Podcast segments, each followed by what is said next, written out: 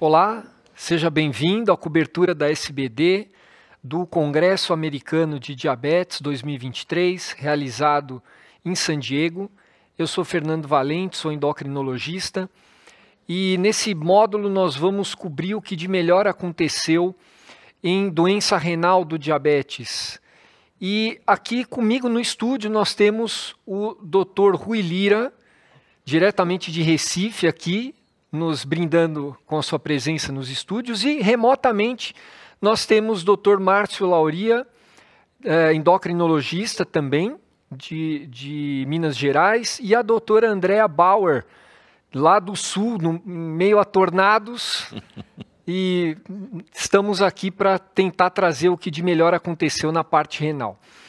É, eu queria começar trazendo um, um, assunto muito importante apresentado. Você pode colocar, por favor, é, no PPT? Isso uh, que foi, a gente sabe já de desde de 2015, os, com os inibidores de SGLT2, depois com os agonistas do GLP-1, uh, ah, a vantagem que esses fármacos têm não só no tratamento da hiperglicemia, mas na, no tratamento e prevenção de complicações do diabetes.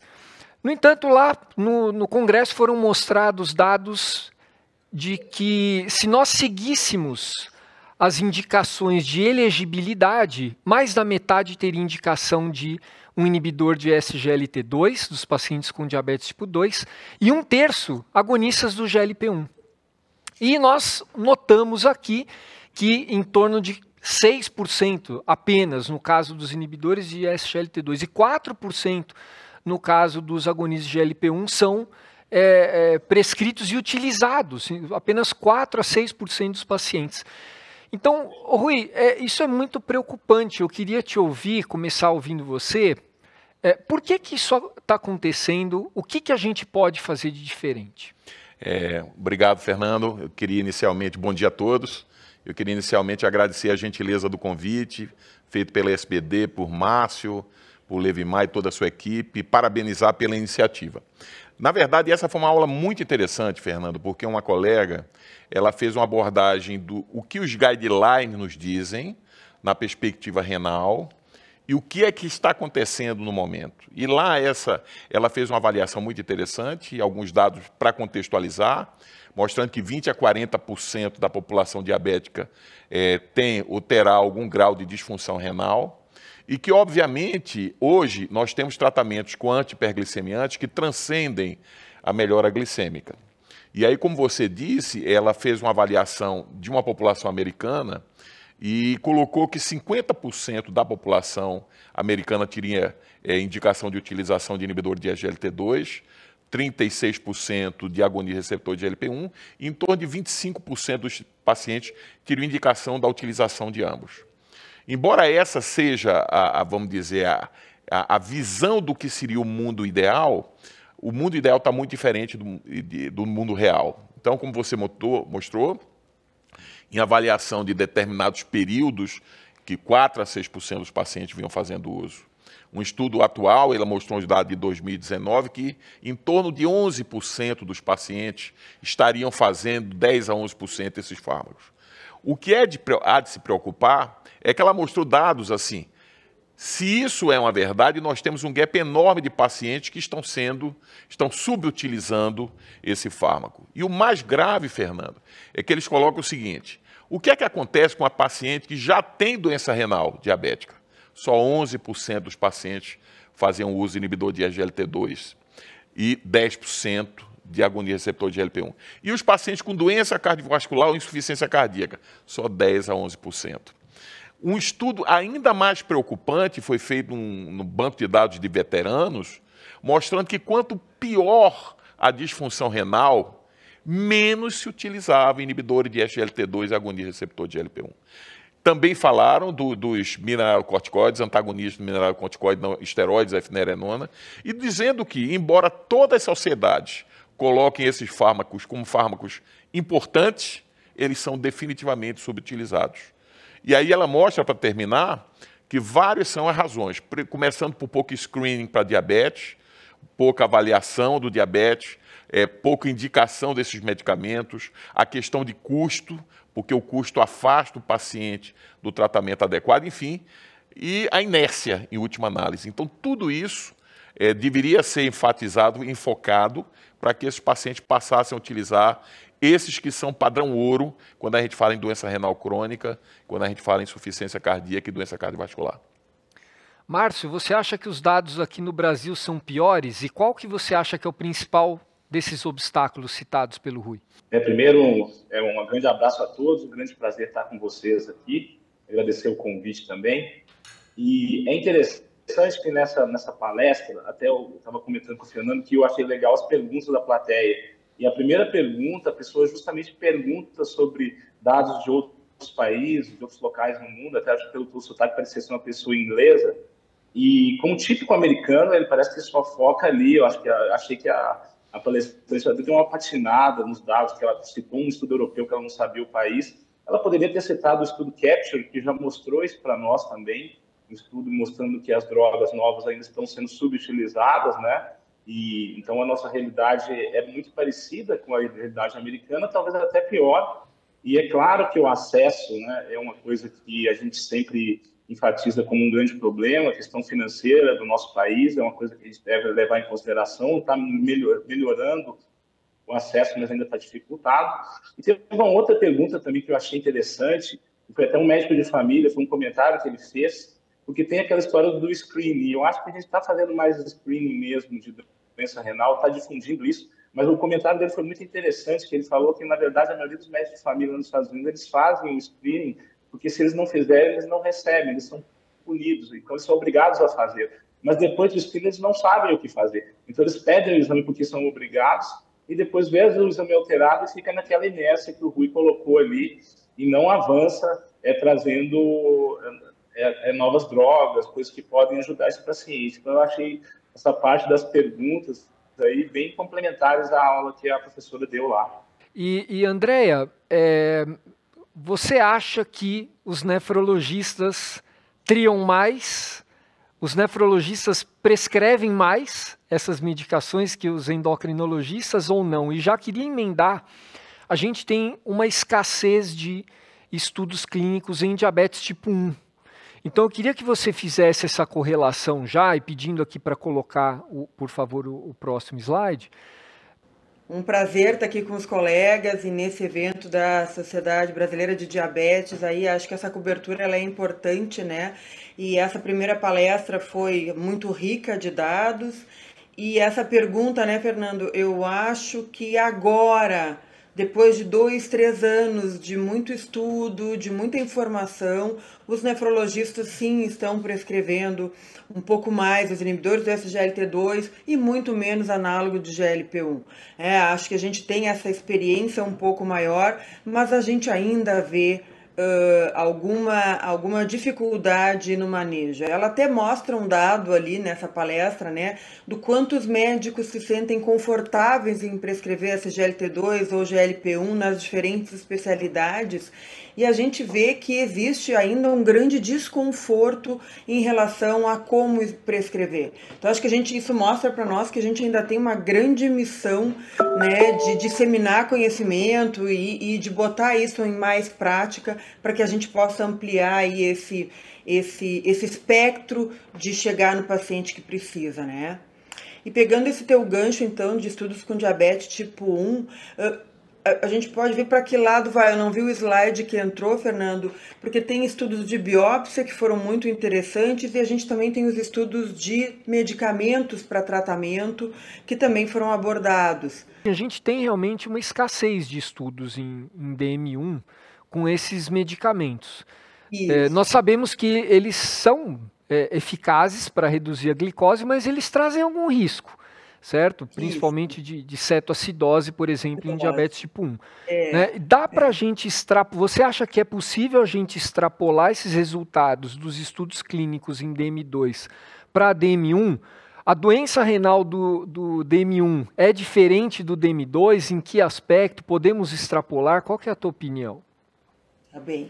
Acho que esse assunto ele foi bastante abordado também, tanto quando os palestrantes trazem dados de biópsia de tipo 1 e tipo 2, mostrando que para algumas situações a doença renal do diabetes ela é mais avançada e mais rápida né, no tipo 2 jovem, né? Então, isso foi um dado interessante, visto bastante em biópsias de pacientes com né, o, o, o young onset, né, diabetes, mostrando quanto esse paciente tipo 2 jovem, comparado ao tipo 1, esse paciente ele é mais doente do ponto de vista, ele tem duas vezes maior risco de desenvolver doença renal crônica do que um tipo 1. Então, aí já mostra uma diferença né, na, na, na, na gravidade ou na lesão que a gente vê nesse paciente.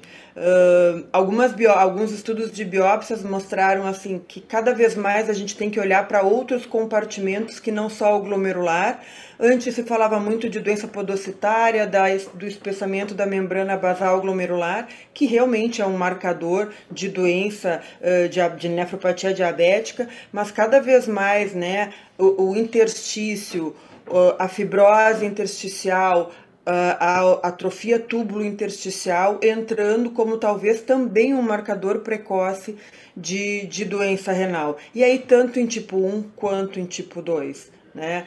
É, eu achei um dado muito interessante que foi aquele estudo com a corte PIMA, né, que eles conseguiram pegar pacientes Uh, no momento de pré-hiperfiltração, então diabéticos no momento mais inicial, e depois os pacientes hiperfiltrando e olhando a biópsia e conseguiram então identificar o quanto o paciente que está hiperfiltrando e que nesse momento a gente tem uma creatinina normal, né? O quanto aqui tu já tem lesão, tanto tubular quanto glomerular, quanto intersticial, e fazendo essa ideia de uma de um olhar assim uh, transcendental na biópsia renal, com material para genômicas, né, para proteômicas, para expressão gênica e tentando através disso uh, entender um pouco mais essa, essa base molecular para que a gente encontre é, opções terapêuticas. Porque o que a biópsia nos mostra é que a gente sempre está chegando tarde. Então, quando apareceu a albuminúria 30, quando aumentou um pouco a creatinina, a gente já está muito atrás no desenvolvimento da doença renal do diabetes. Então, eu acho que cada vez mais a gente aprende que a gente precisa de marcador precoce para tentar uh, evitar essa doença uh, tão, tão uh, grave que pode ser no paciente diabético tipo 2. Você quer comentar, Rui? Eu queria, pegando um, um, um, gancho que a Andrea falou, a segunda aula, Fernando, foi uma aula muito interessante, que foi o futuro no tratamento, o que a gente pode esperar para o futuro do tratamento na, na, no contexto da é, disfunção renal. E eu achei muito interessante porque o, o speaker, o professor, ele coloca a questão da disfunção mitocondrial, da inflamação e de novas vias e novos fármacos que estão por vir para o tratamento. E eu achei muito interessante, queria talvez o comentário da Andréa, é, desses fármacos, o que é que a gente pode esperar, quem pode estar vindo mais rapidamente e qual a visão dela na questão renal? Uh, obrigada, Rui. Eu, eu achei muito interessante, né? Uma, uma palestra que foi bem rica e ele fala muito então sobre esse estresse mitocondrial, né? O quanto e, e o estresse oxidativo e o quanto isso provavelmente estaria associado ao início, né? Dessa patologia e o quanto a gente precisa então entendendo o quanto a gente chega hoje atrasado nesse diagnóstico, uh, entrar nessa nessa possibilidade de tratamento. Uh, eu acho que uh, a gente ainda está longe, viu, Rui? Uh, apesar da gente já ter ali um estudo pré-clínico que ele mostrou, né, um, um, dado interessante ali, eu acho que essas drogas associadas ali à, à nicotinamida, né, eu acho que é por aí que a gente vai. Ele mostra possibilidades de bloqueio ali de vias inflamatórias também que são muito importantes, né?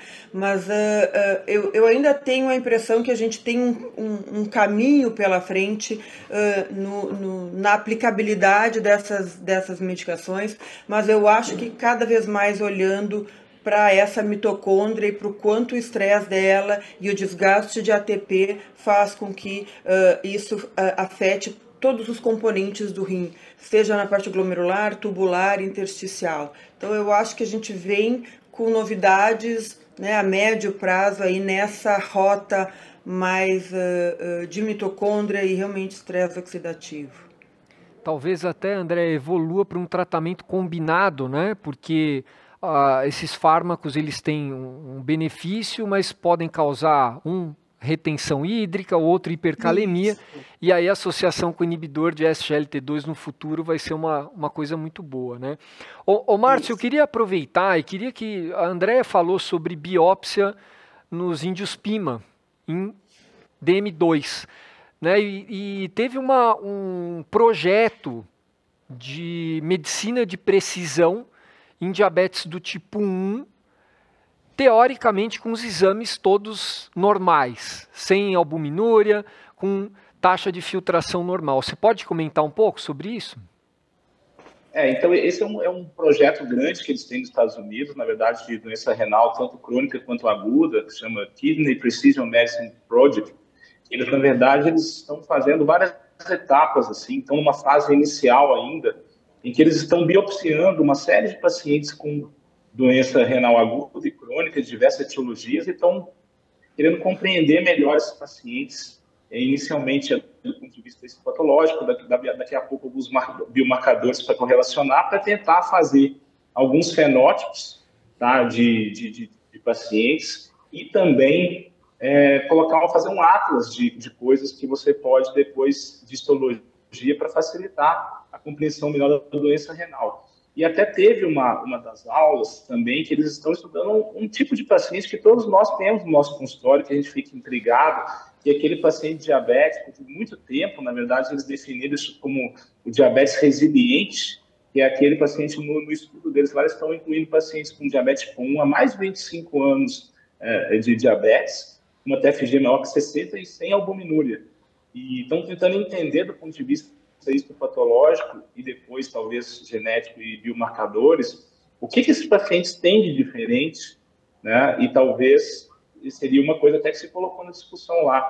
De repente, tu identifica, através de uma biópsia, através de um estudo genético ou mesmo biomarcadores, esse grupo de paciente, talvez a preocupação não seja né, tanto a nefropatia, você pode mudar para outras preocupações. Por outro lado, se você encontra um paciente que tem um maior risco de progressão da doença, esse é aquele paciente que você vai é, precisar né, de utilizar drogas é, nefroprotetoras precocemente, né?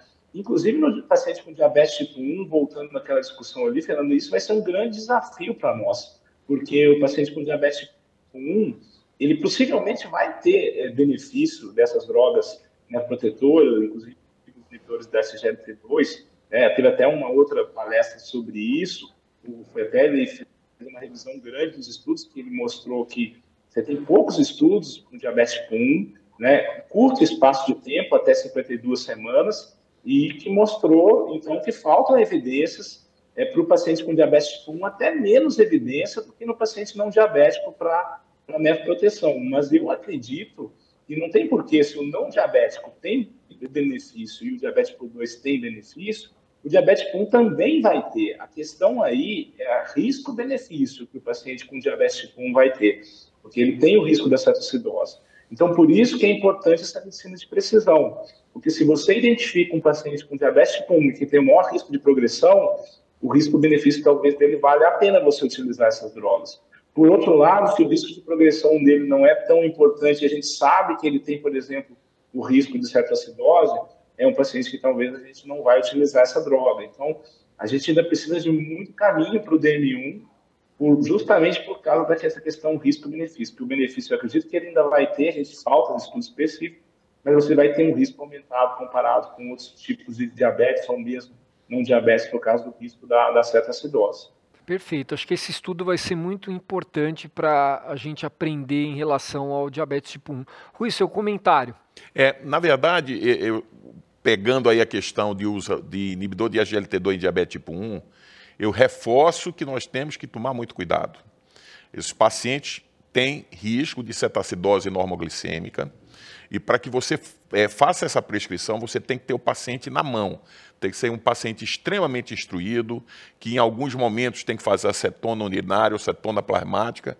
Qualquer intercorrência, ele, ele tem que ter uma pronta atuação e, e, é, conversar com o seu endocrinologista, porque Caso assim não seja, ele pode fazer cetacidose normoglicêmica, que se não devidamente tratada é um quadro grave. Eu vejo com um pouco de ceticismo, Fernando, eu sei que alguns colegas até off-label utilizam diabetes tipo 1, mas eu confesso que eu vejo com muita preocupação. Eu acho que a gente tem que ter muita segurança no perfil do paciente que a gente vai indicar. Óbvio que eu, concordo com os colegas, com o Márcio, com o André, que provavelmente é, esses pacientes terão o mesmo benefício do ponto de vista renal. Mas aí, de novo, como o Márcio disse, a gente tem que fazer a balança do risco-benefício para que esse paciente ele não se exponha a risco. Então essa era a questão que Perfeito. E a outra a... coisa, a questão, eu acho que a questão também tem assim, a gente pode pensar também, estamos aguardando estudos, né? por exemplo, tem estudo da finerenona no diabetes comum, que é aquele Fine One, que eles até citaram também nas apresentações, que de repente pode ser uma coisa interessante. Por exemplo, se você mostrar um benefício, às vezes essa droga, pensando em nefroproteção, ela vai ser mais segura para o DM1 do que o nível de SLT2. Então, assim, eu acho que ainda tem um caminho a ser triado, mas os estudos estão começando a ser. Eu fico feliz de ter estudos também em diabetes 1, que a gente acaba esquecendo dele, e é uma população que necessita muito é, de estudos específicos, porque realmente a doença parece ter similaridades com a do DM2, mas ela tem peculiaridades, né? Sem dúvida. Uh, André, para terminar, eu queria resgatar aquilo que você falou da precocidade e da gravidade da doença renal no indivíduo com diabetes tipo 2 jovem. Você coloca, por favor, para mim o slide. É, foi publicado recentemente o estudo Today, e esse estudo foi trouxe dados absolutamente é, impactantes. Um segmento de, de 12 para 13 anos, metade desses indivíduos que tinham 13 anos e no final do estudo 26 anos, metade deles já tinha doença renal. Dá a impressão que realmente é uma evolução mais acelerada. Por que, que isso acontece?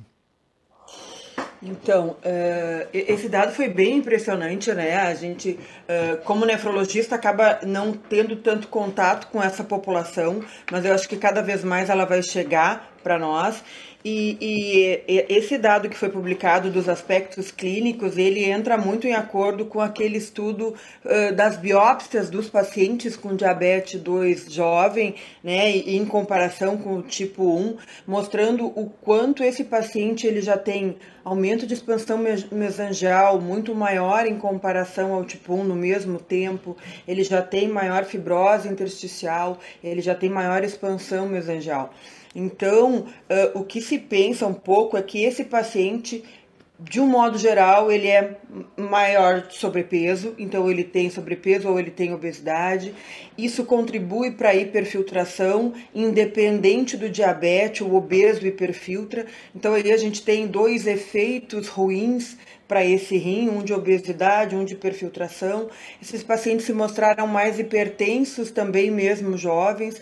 Então a gente começa a agregar né, uh, rotas aí de, de lesão renal, de possibilidade de lesão renal, que eu acho que, que é o somatório desse quadro tão, tão sistêmico né, e tão inflamado desse jovem uh, uh, diabético, que faz com que a gente realmente veja a doença renal uh, mais precocemente. E acho que esse é um alerta que a gente realmente precisa passar para né, para os colegas endócrinos, que estão muito mais acostumados, mas eu acho que para os colegas médicos, nefrologistas, cardiologistas, médicos de família, a gente cada vez mais está vendo pacientes jovens, diabéticos, obesos, e a gente precisa ter estudos também que englobem essa população, né, Fernando? A última palestra foi uma palestra olhando mais para para o pediátrico e para o adolescente, né? Mostrando então que alguns estudos aí já estão em andamentos, mas que muito pouca coisa ao longo dos anos foi realmente autorizado, pelo menos no FDA,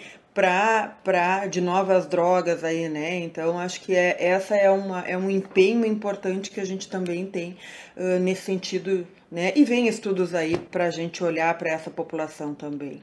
Perfeito, Andréia. Olha, eu acho que do ponto de vista endocrinológico, talvez aí acrescentar que a puberdade é uma fase de resistência à insulina, né? Isso que você chamou a atenção é muito importante, a falta de tratamentos aprovados para tratar o diabetes tipo 2 nessa idade, né? Então, 2000 nos anos 2000 aí o, o, a aprovação da metformina e depois o próximo tratamento só em 2019, 2020, 2021 com alguns agonistas de GLP-1, liraglutida, exenatida XR e dulaglutida e só em junho de 23 o inibidor de SGLT2 empagliflozina isolado ou com metformina. Bom, eu gostaria muito de agradecer é, a, a, presença de vocês aqui. Sei que é super difícil, então eu agradeço imensamente. Acho que foi um debate muito importante. E agradecer também você aí que está nos assistindo, nos ouvindo, e espero encontrá-los em breve. Muito obrigado.